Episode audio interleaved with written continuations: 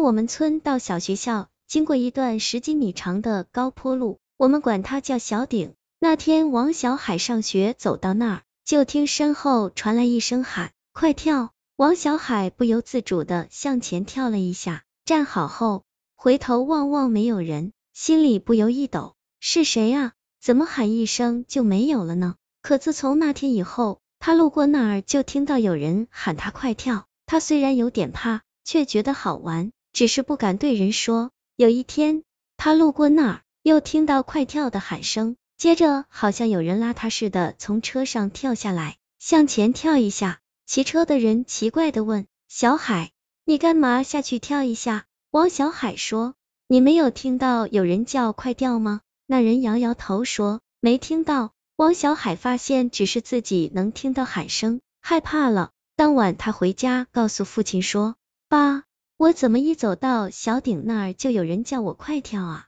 别人还听不到。”他父亲听了一愣，半晌说：“真有这事。”第二天，王小海上学。他父亲跟在后边，上了小顶，只见王小海走着走着，忽然向前跳了一下，他父亲就喊住小海，一问，小海说：“我又听到人喊快跳了，我还有感觉有人推我似的，非跳不可。”他父亲四下望望，什么人也没有，而且自己也没有听到，是不是小海有病啊？他父亲跟到学校请假，带到县医院检查，可查来查去。王小海身体很健康，难道中了邪？当天回家后，他父亲就找人要张符，偷偷贴在小海身上。可王小海走到那儿，还是听到有人喊他跳。他父亲跟了好几次后，见小海没有什么危险，就对他说：“不要怕，叫你跳，你就跳吧。”时间一长，王小海真的不怕了。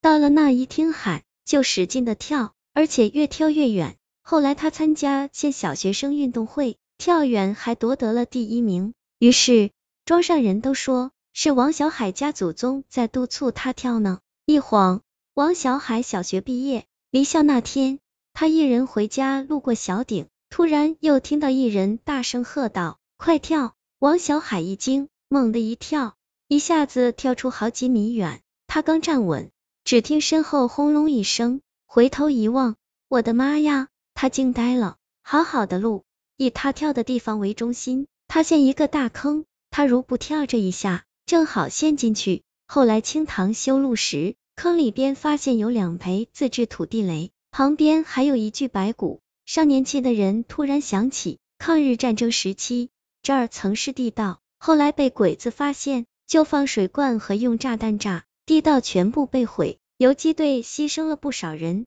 看来这白骨也是位游击队战士，于是人们小心的捧出了白骨，在不远处为这位烈士重新修了座坟墓。路修好后，王小海再走到那儿，没有人喊快跳了，于是庄上人都说是那位游击队员的英灵救了小海。